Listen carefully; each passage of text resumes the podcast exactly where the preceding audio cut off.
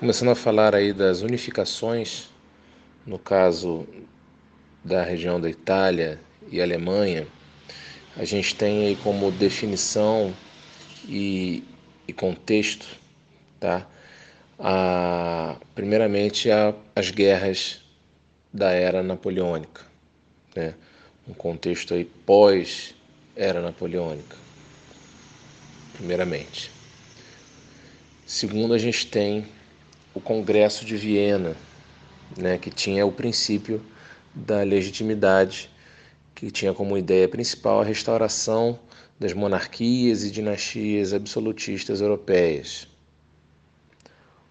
E aí a gente entra aí na questão alemã, a gente tem o antigo Sacro Império Romano Germânico, que é finalizado, né, é derrotado aí por Napoleão em 1806 e dá é, origem aí à Confederação do Reno e em seguida se transforma na Confederação Germânica.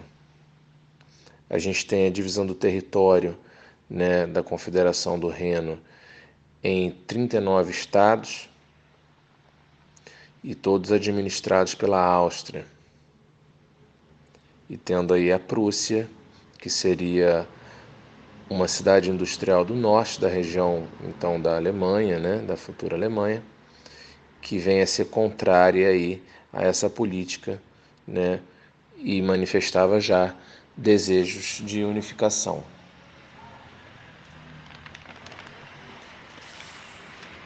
Já levando para a questão da Itália, né, nesse contexto, nessas definições aí de unificação, a gente tem aí uma Itália fragmentada, tá?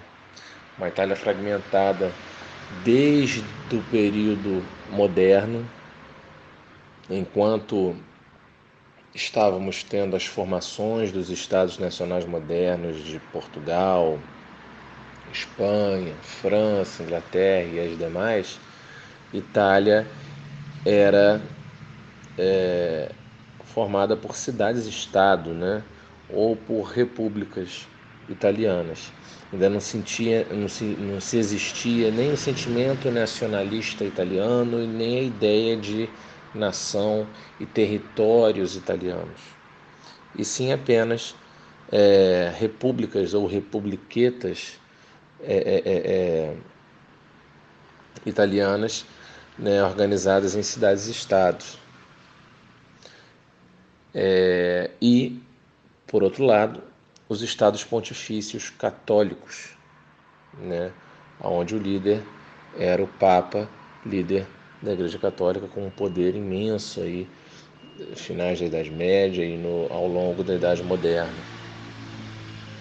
E aí a Itália, nesse contexto aí de unificação, ela estava com os poderes divididos entre a Áustria de um lado e a Igreja Católica, né, com seus estados pontifícios do outro. Podemos encontrar aí é, semelhanças entre essas unificações, tanto da Itália quanto da Alemanha. Por exemplo, ambas tá, é, existiam regiões do norte que eram industrializadas, enquanto regiões do sul agrícolas. E a gente nota né, nos dois casos um forte interesse da parte norte industrializada né, na unificação total dos territórios, seja Itália ou Alemanha. Né, o norte com o interesse de, de vender ao sul produtos industrializados, uma busca por um mercado consumidor interno, né, é, justamente porque, porque um, um mercado consumidor interno e não explorar aí o mercado externo, porque nesse primeiro momento, devido à superioridade industrial da Inglaterra, né, que era uma grande concorrência, é, inicialmente esses estados dos nortes da Itália e da Alemanha preferiam, a princípio, focar no mercado interno. Não se sentiam aí é, é, fortes o suficiente para poder concorrer aí com a Inglaterra que estava em alta, né, que era uma que era a principal potência industrial aí da Europa. E aí então esse norte tinha medidas protecionistas, econômicas, tinham ideias do sul vender é, seus produtos manufaturados e matérias-primas para eles, o norte, né? E o norte também tinha um forte sentimento, isso tanto na Itália quanto na Alemanha, mas sobretudo na Alemanha, um forte sentimento militarista, tá? E, e principalmente em ambas as situações, em ambos os casos, é um forte nacionalismo. Esse nacionalismo ele, ele, ele começa a surgir aí a partir de uma ideia de autonomia e independência dos povos, né, principalmente após aí a era napoleônica, né, um sentimento de, de repulsa à presença estrangeira aí, né, nas regiões. A gente tem um forte sentimento romantista, né, o romântico, tanto na Alemanha quanto na Itália, que é aquela ideia de um passado de glória. Qual é o passado de glória da Itália? O Império Romano, né, Roma, né, civilização romana. E no caso da Alemanha, o grande Império Germânico de Carlos Magno, né, o, é, ou o Sacro Império Romano Germânico, né, o primeiro Reich. Então, esse passado de glória. A Itália ela tinha é, é, até uma divergência aí no seu processo de unificação, uma, é, por esse lado romântico, né, porque um, existiam grupos é, republicanos que, dentro desse, dessa visão romântica, eu percebia, bom, Roma antiga, né, ela começa a se expandir e, e dar certo a partir da República Romana. Mas existia um, um, um certo preconceito aí com República nesse momento agora, porque após a Revolução Francesa, né, é, o ideal republicano ficou meio manchado pela República de Robespierre, que ficou considerada como uma república do terror, né? eram, eram, eram referentes aí a, a terroristas, então isso meio que criou-se um preconceito. E por outro lado, existia grupos, né, no caso italianos, que tinham um sentimento monárquico, né, é, focando na, na questão romântica, a, a ideia do Império Romano, né, de um único imperador, né, centralizador do poder, e aí isso se encaixa perfeitamente na ideia monárquica. Então, ambos os países, né, ambas as, os ideais de unificação, os dois casos, nessa questão nacionalista, têm aquele sentimento de povo unificado, um, um, um desejo aí de, uma, de, de uma construção de uma identidade e história oficial é, focadas aí, baseadas aí nas tradições e costumes regionais, né?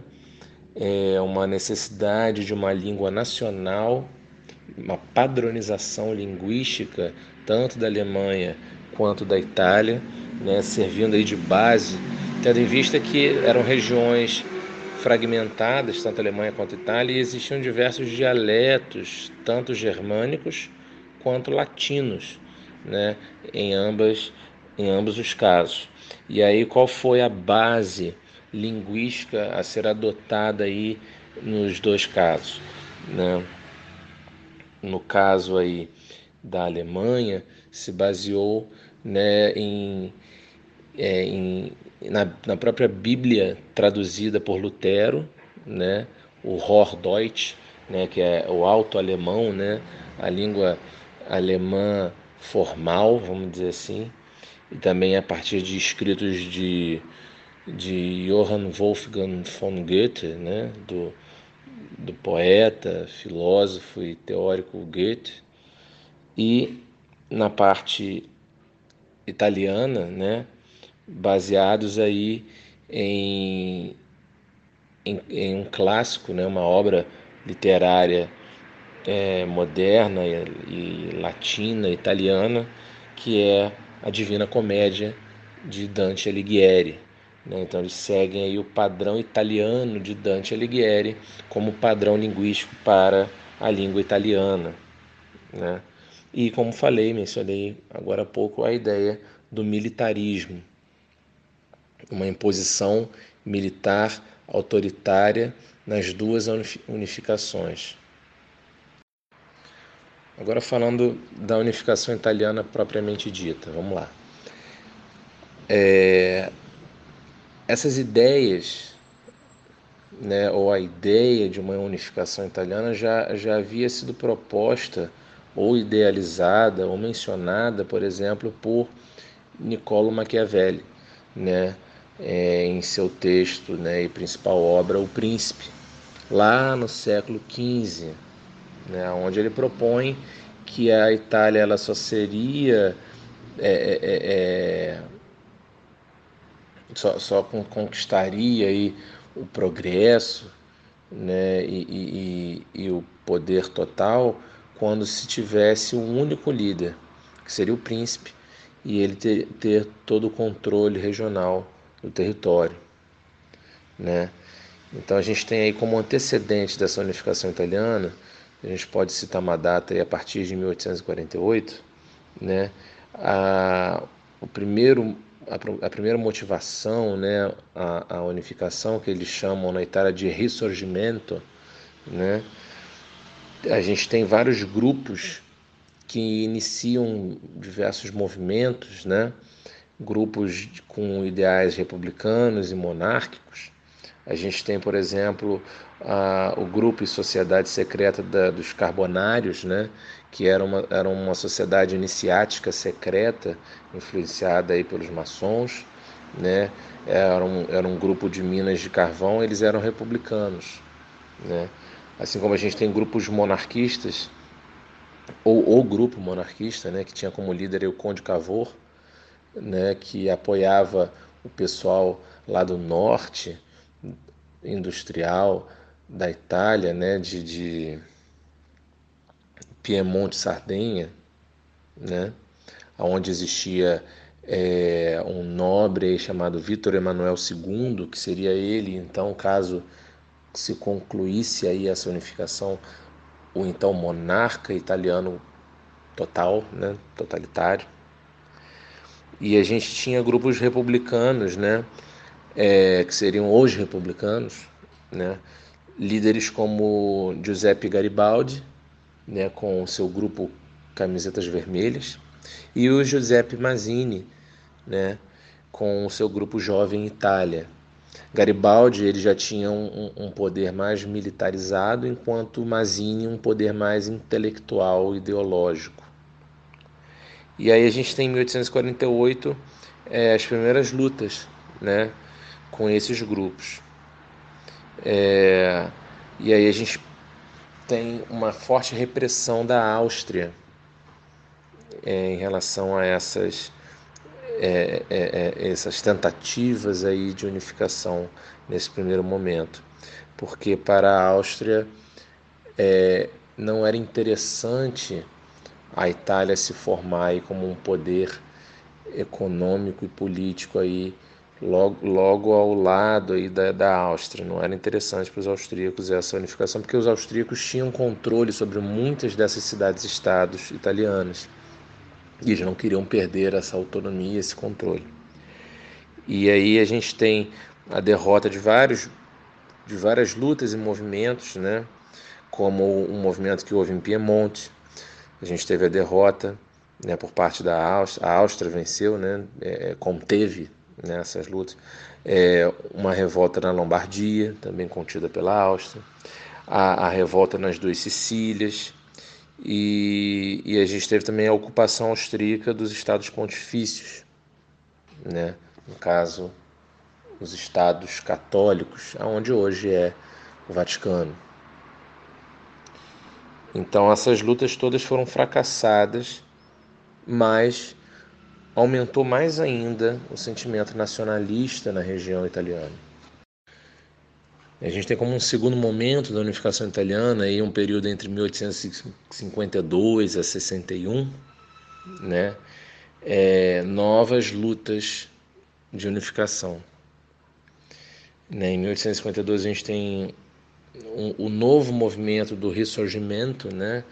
É, apoiados aí por Mazzini com seu grupo Jovem Itália, né? que eram que tinham como ideal aí uma modernização só que conservadora, quer dizer manter as, as tradições, o conservadorismo nacionalista italiano, mas ao mesmo tempo com um ideal liberal industrial.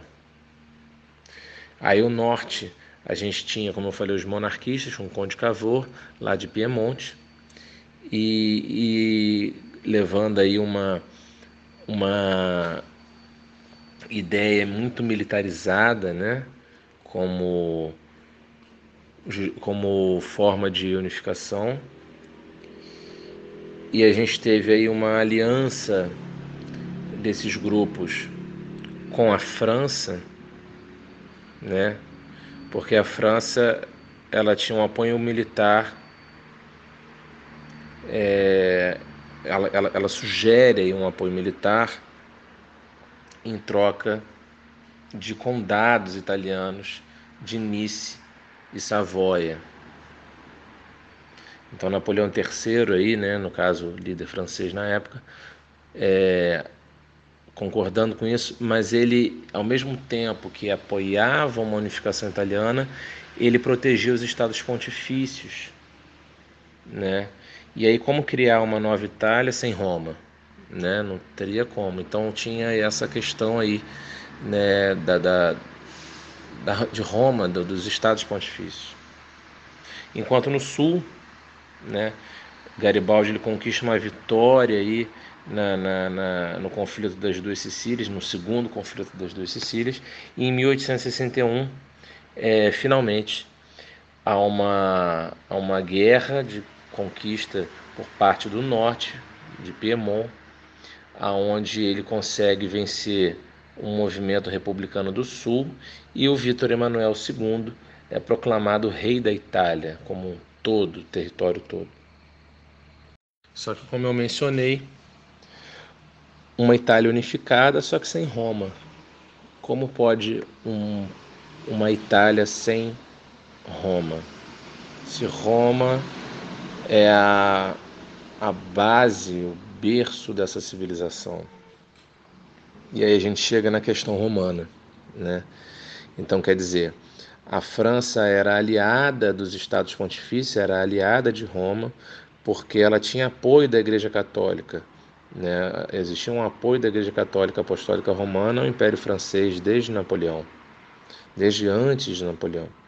Então quer dizer, é, mil, entre 1866 e a, a 1870, as tropas francesas elas protegem os estados pontifícios, protegem Roma dessa unificação. Então, quer dizer, todo o território italiano havia sido unificado por esse monarca do norte de Piemonte-Sardenha, mas Roma, que estava ali no meio, estava cercada ali, né?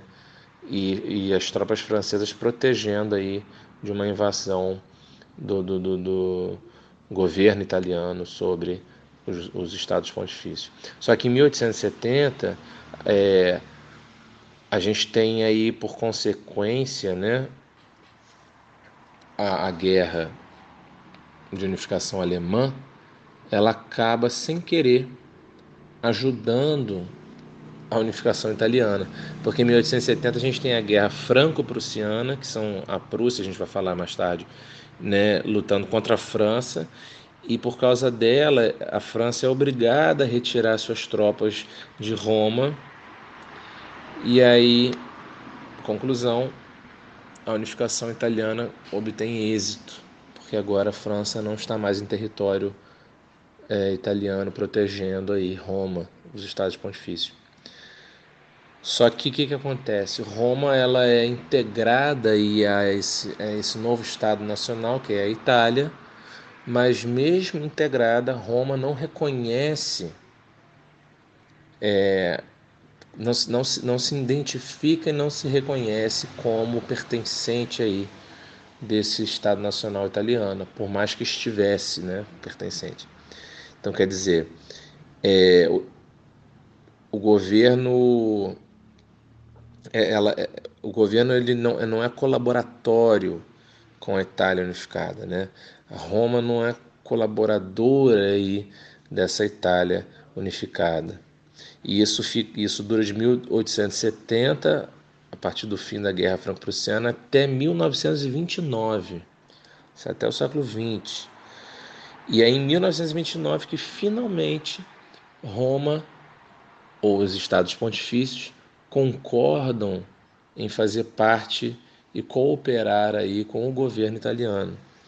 Né, a partir do Tratado de Latrão, né, onde o Papa da época Pio XI e o atual líder italiano fascista Benito Mussolini, né, ele entra num acordo com o Papa, né, e aí o Papa consegue o reconhecimento da unificação, só que em troca da criação do Estado do Vaticano, como conhecemos hoje. O Estado do Vaticano seria uma cidade-estado dentro da Itália, é como se fosse um país dentro de outro país.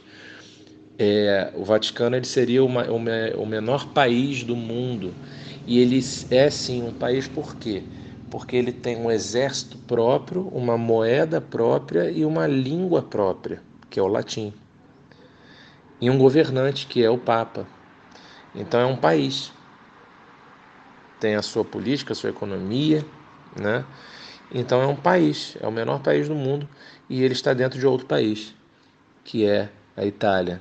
Então, então a Itália realmente ela conclui a sua unificação a partir de 1929, já no século XX, no governo fascista de Mussolini. Agora falando aí da unificação alemã propriamente dita. Né? Para a gente poder falar da unificação alemã, a gente precisa voltar um pouco aí na história da região, né? falar aí um pouco dos antecedentes, né? para a gente poder entender todo o processo é, político, ideológico, nacional, né, dessa região. Então a gente tem, é, brevemente falando, né, a gente tem lá no século IX, por exemplo, o desmantelamento aí do então Império Germânico de Carlos Magno, né, a partir do, da morte dele esse estado é dividido entre os seus três filhos, né? Luís o Calvo, Carlos o Germânico e Luís o Piedoso. E aí a gente tem no Tratado de Verdun, assinado pela Igreja Católica, né, por Roma, e aí a gente tem a formação de três reinos. E um deles, que seria a parte que compete à região da Alemanha, seria o reino da França Oriental, né? que mais tarde se tornaria aí o Sacro Império Romano Germânico, que dura aí do século XI até o século XIX. Mas nesse meio tempo aí a gente tem no século XVI as reformas protestantes, as reformas religiosas, sobretudo a reforma luterana que acontece em Worms, né, que seria uma região germânica aí, onde hoje é a Alemanha, né? E aí a gente tem uma religião cristã alemã. Né? E aí dá uma identidade alemã porque ele traduz a Bíblia no, no, na língua alemã. Isso já cria uma, uma identidade nacional aí. Tá? E no século XIX a gente tem as guerras napoleônicas, né? que, que acabam controlando a região, formando a Confederação do Reno. Em 1815, após a derrota de Napoleão no Congresso de Viena, a gente tem a formação da Confederação Germânica. E aí começa toda a história. É, a partir da Confederação Germânica, né, o que, que foi a Confederação Germânica? A partir do, do Congresso de Viena e, e a ideia de legitimidade né, e restauração, né, foi concordada, e, sobretudo, é, da, da, do país absolutista Áustria, né, em dividir esse, essa região que seria antes a Confederação do Reno, né, e agora a Confederação Germânica, em 39, 39 estados, né, e, e todos eles administrados por Áustria, mas nessas regiões, dentre esses 39 estados, a gente tinha duas forças aí atuantes. A força econômica e industrial ela era liderada aí pela uma região lá no norte dessa confederação germânica, né, desses 39 estados, que seria a região da Prússia, que era realmente uma região aí industrializada. E a força política num todo vinha da própria Áustria, né, que estava administrando os 39 estados. Então a gente tinha aí, por um lado, a Áustria absolutista conservadora e por outro a Prússia industrial liberal, né? E aí a gente tem uma Prússia liderada pelo chanceler Otto von Bismarck, né, que tinha uma, um ideal de unificação, e a gente tinha como motivos aí diversos pontos. Vamos lá. Os motivos aí por, por Bismarck é, concluir uma unificação alemã, né, eram basicamente motivos econômicos, a partir aí de uma necessidade de uma segunda revolução industrial na região e políticos geo, e, e motivos né, geopolíticos. Né? É uma ideia de expansionismo político externo é, e uma necessidade aí de ocupar o lugar da França como principal força política e econômica europeia, né? A gente tinha aí um discurso nacionalista, né? Por parte aí de, de, de Bismarck e militarista. Aí a gente tem algumas políticas aí realizadas aí por ele para essa conclusão desse, dessa unificação. Bismarck, como o primeiro movimento de unificação, ele faz a política aí econômica do Zollverein, né, em meados de 1834, né, que seria basicamente a tentativa, né, de uma unificação aduaneira, né, onde se teria um livre comércio, uma autonomia fiscal para os 39 estados, sem a participação, sobretudo da Áustria, né, então seria uma unificação econômica da região. A Áustria, estando de fora, aí, é lógico que ela fica completamente contrária aí a essa política, mas é uma política que tem bons resultados. Né? Esses resultados são, por exemplo, o fortalecimento industrial da Prússia, a integração do, do, mercado interno como um todo e o fortalecimento do sentimento nacionalista em todas essas regiões. E aí, em, ainda em 1848, né, é, a gente tinha aí a Primavera dos Povos forte aí na, na, na Europa, né? E movimentos liberais extremos, né? De liberalismo extremo, né? Que foi reprimido né? pela Prússia e Áustria, né? No Parlamento de Frankfurt. Por quê? Nesse momento, por mais que Prússia tivesse ideais liberais, mas esses ideais liberais aqui, é, vinculados à Primavera dos Povos, eram liberais demais para os prussianos, que já tinham uma política e um desejo mais autoritário militarista de governo. Por mais que tivesse uma ideia liberal econômica na questão industrial, mas, era, mas esses movimentos eram liberais demais. Então desagradava né, é, é, é, é esse, governo prussiano. E por outro lado também desagradava a Áustria, né, que era absolutista conservadora. Então aí nesse primeiro momento ambos, né, Áustria e Prússia se unem aí por um inimigo em comum, por um por um grupo indesejado e por uma ideologia indesejada, né, por, pelos dois. E aí nesse momento os dois se unem contra isso. Aí quer dizer a Prússia é como se tivesse dado um passo atrás aí na sua unificação. Agora, num outro momento da unificação alemã, por volta de 1862, a gente tinha já é, é, definido aí como estado dominante dessa, desse processo de unificação a Prússia, o líder aí o chanceler Otto von Bismarck, representando aí o monarca Wilhelm I, ou né, em português Guilherme I, né, é, com um modelo de dominação que a gente chama de via prussiana, que seria a ideia de um, de um domínio, né, de, uma, de um processo unificatório militar autoritário, porém moderno e econômico.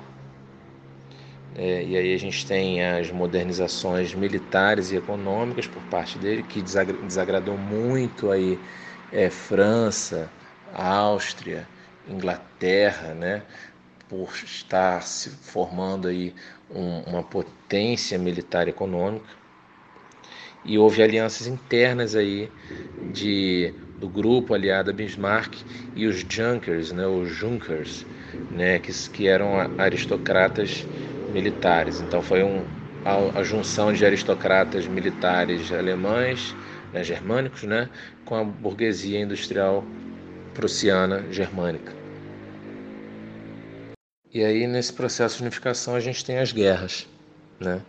A primeira guerra, o primeiro conflito aí foi é, a dos ducados de 1864, aonde Prússia e Áustria se unem é, contra a Dinamarca para anexar aí dois condados, né, dois ducados aí é, dinamarqueses que, segundo austríacos e prussianos, eram regiões germânicas que deveriam ser anexadas a essas 39 a esses 39 estados da Confederação Germânica. E essas regiões eram Auschwitz-Holstein, né? São duas regiões, é, Auschwitz e Holstein, da Dinamarca. E Dinamarca perde essas regiões para a Prússia e a Áustria. E Prússia ela toma frente da liderança dessas regi regiões, desagradando um pouco a Áustria, que estava junto aí nesse período. E aí isso tudo leva é, novamente as divergências que já existiam entre Áustria e Prússia, e em 1866 se consolida a Guerra Austro-Prussiana, ou a Guerra das Sete Semanas, onde a Prússia, que tinha um poder militar muito mais superior pela sua industrialização, vence. Né? E aí a gente tem a criação da Confederação Germânica do Norte, todas as regiões lideradas aí por Prússia enquanto as partes do sul ainda estavam sob as influências de Áustria. E para se concluir aí, então quer dizer, a Áustria ela já perde muita força e já sai um pouco de cena, e aí entra em cena a França. Mas aí por que, que a França, o que, que a França tem a ver aí com essa situação? A França estava completamente desgostosa né, e, e, e não estava nem um pouco feliz aí com a possibilidade né, do surgimento de uma grande potência logo vizinha a ela, como seria a potência prussiana ou alemã, né, industrial e militar. Então, o então Napoleão III, né, Luiz Bonaparte, líder aí republicano francês, ele começa aí uma investida para arruinar os planos aí prussianos de unificação e isso desencadeia uma guerra chamada Guerra Franco-Prussiana, que foi inclusive a guerra que acabou com, por consequência ajudando a unificação italiana, né, com a retirada das tropas francesas de Roma. E aí essa guerra ela se inicia em 1870 e se conclui em 1871 o que, o que contribui aí para a derrota francesa é um, é um movimento que acontece em Paris, chamado Comuna de Paris, a primeira experiência é, popular comunista da história, né? E isso meio que fragmenta o exército francês, porque o exército francês tem que dar conta desse movimento na, em Paris e ao mesmo tempo lutar na guerra franco-prussiana. E isso por, por essa fragmentação e a Prússia que era muito superior militarmente consegue facilmente vencer a França e conseguir concluir finalmente a sua unificação né, é, alemã. E aí a conclusão da, da, da então unificação alemã né, é a partir da vitória aí da Prússia sobre a França em 1871 e, e aí existe uma série de exigências aí que há o então Estado Nacional Alemão, né, com a subida do, do monarca né, Guilherme I ou Wilhelm I, com seu chanceler Otto von Bismarck, chefe de guerra, né, mão de ferro, e a consolidação aí do então segundo Reich alemão, é, obriga a, França a assinar o Tratado de Frankfurt aonde França perde regiões territoriais como Alsácia e Lorena, que eram regiões muito importantes economicamente falando para a França, onde tinha matérias-primas como carvão, ferro, petróleo, né? obriga eles a pagarem uma série de indenizações e multas bilionárias aí à Alemanha, ao então Estado alemão agora, né? E ainda para concluir aí a humilhação, a França é obrigada a custear a festa de unificação alemã dentro do próprio Palácio de Versalhes, no, no, no Salão dos Espelhos, aonde é feita aí a festa de comemoração da unificação alemã para acabar acabar de, de, de, humilhar aí a França. E isso cria um sentimento absurdo de revanchismo que é resolvido na Primeira Guerra Mundial. Iniciando aí ações de imperialismo africano e asiático, eu gostaria primeiramente de definir e contextualizar aí é, o imperialismo, né? A denominação que a gente pode dar a imperialismo seria um, uma dominação política, econômica, social e cultural que aconteceram nos continentes da África e da Ásia, né? que seguem bases aí de um neocolonialismo né? Então, o próprio nome já diz, é um novo tipo de colonialismo, porque o primeiro que a gente conhece lá no século XVI, né, com, com as grandes navegações, a partir de, de busca de novas rotas comerciais, de metalismo, buscas por metais e pedras preciosas, é, expansão da, da fé católica, novas terras para exploração e tal. Aqui já tem uma nova conotação. Aqui nesse neocolonialismo já tem uma ideia, é, lembrando aí um contexto de segunda revolução industrial, uma busca aí de mercados consumidores, de matérias-primas e fontes de energia como ferro, aço, carvão, petróleo, borracha, né? uma mão de obra salariada, é, ideais aí fortes aí nesse momento né, como o etnocentrismo, a ideia da, da superioridade étnica europeia sobre as demais etnias, né? E a gente consegue elucidar isso com a ideia do eurocentrismo, que é basicamente a mesma coisa, mas a ideia de que o país, de que o continente europeu é superior aos demais continentes, né? É, prometendo aí né, a, a levada aí de um desenvolvimento e civilidade a essas regiões aí que segundo eles eram inferiores e carentes aí de civilização, no caso África e Ásia. E aí foi foi se feito diversos tipos de dominação. Para se entender aí é, esse contexto de imperialismo na África e na Ásia, a gente é, tem que entender os tipos de dominação que existem aí dentro desse imperialismo e que foram feitas. Né? Por exemplo, a gente tem o primeiro tipo de, dominação seria o protetorado. O que, que seria a dominação do protetorado? É quando existem líderes locais né, que estão de acordo aí com os interesses dos países dominantes né, atrelados aí aos interesses dos países dominantes. Esse é o tipo de dominação do protetorado. Existe a dominação de colônia, né, que é a mais que é mais conhecida, mais familiar, que é quando a metrópole ela, ela, ela controla diretamente a região colonizada, né? como foi aqui no Brasil, de, é, Portugal colonizando o Brasil. A gente tem também outros tipos de dominação aí nesse contexto de imperialismo, que é, são as áreas de influência, né? É, é, que mantém-se aí os líderes locais, regionais, mas com uma influência e dominação externa, como por exemplo aí na China, Hong Kong. Né? Hong Kong pertence à China, os líderes de Hong Kong são chineses, mas você vê uma forte dominação política e econômica e externa, no caso da Inglaterra, sobre a região. E a gente tem também a dominação econômica, né, que a gente tem exemplos aí como a Inglaterra, que, que acabou é, é, influenciando né, a, a, é o Brasil, por exemplo, Brasil colonial português, e também a gente tem outro exemplo como o imperialismo econômico dos Estados Unidos sobre o continente americano como um todo. Né?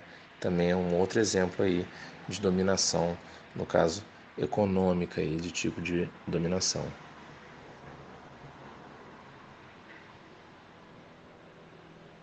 No caso da, do imperialismo na África, né, no continente africano, a gente tem como início aí o chamado Tratado de Berlim, né, de 1878, né, que é presidido aí por Otto von Bismarck, né, chanceler aí alemão, do então Estado Nacional Alemão, né? E aí o que foi esse Tratado de Berlim? Seria a ideia do domínio europeu é, de rotas, né, fluviais africanas, o acordo com os chefes locais africanos e a famosa partilha da África, aonde é, os, os, países europeus, a gente teve participação dos Estados Unidos e do Japão também, mas sobretudo da Europa, né, que partilhou a África como uma pizza. Né? Não é à toa que se você pega um mapa africano, do continente africano atual, você vê que as linhas territoriais são bem quadradas, né? Não são naturais, porque realmente foi tudo premeditado aí nesse Tratado de Berlim e, e, e um descaso total com as etnias, tribos e grupos étnicos, culturais da África, né? Misturaram-se aí diversas etnias e tribos que eram inimigas e colocaram todas elas juntas em um local e denominaram que aquele local seria um país e acabou a história. Por exemplo, aqui é o Congo e acabou. E aí né, juntavam vários tipos de, de, etnias que não se davam bem e, e botavam todos para viver no mesmo lugar e acabou sob o domínio de um país europeu.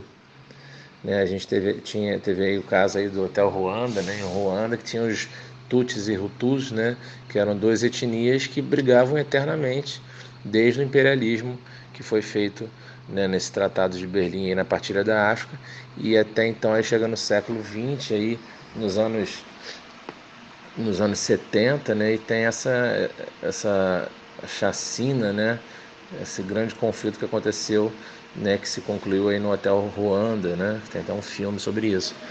Então, quer dizer, isso foi uma gran, um grande problema africano, essa partilha da África, justificada aí pelo então darwinismo social, né, que, que tem um, um, um ideal assim muito preconceituoso, né, a questão da civilidade superior dos europeus, né, a missão civilizadora europeia sobre o continente africano, a ideia da eugenia, né, dos bem-nascidos europeus considerando aí uma etnia superior, enfim, tudo isso é em cima aí da, dos africanos e do continente africano.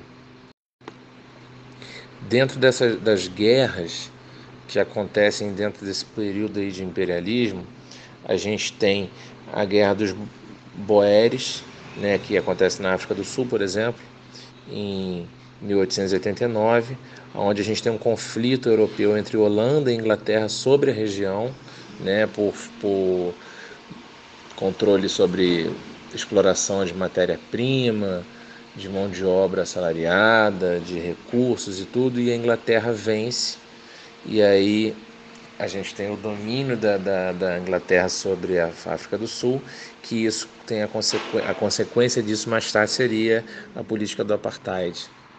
Né? A gente tem aí a guerra já no imperialismo asiático, né? na China, em 1838, a guerra do ópio, né?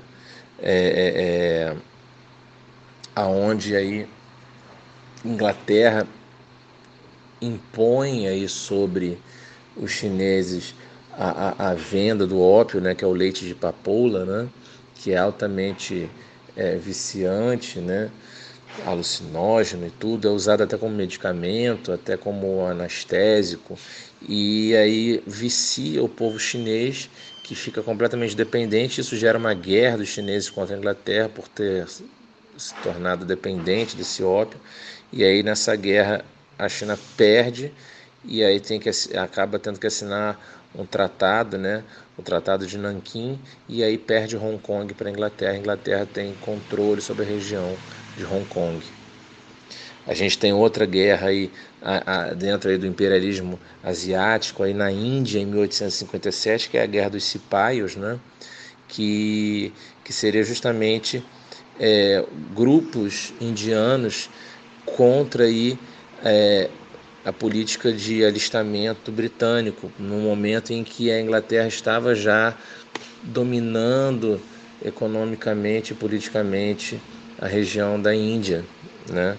E aí a gente tem esse grupo que vai contra a Inglaterra e, e fracassa, né? Perde essa guerra, que é a Guerra dos Cipais.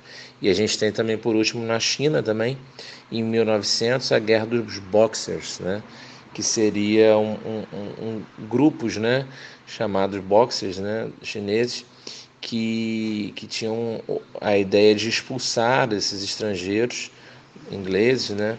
Só que eles acabam perdendo a guerra e aí isso conclui aí a, a, a, o domínio político e econômico da Inglaterra sobre a China nesse momento.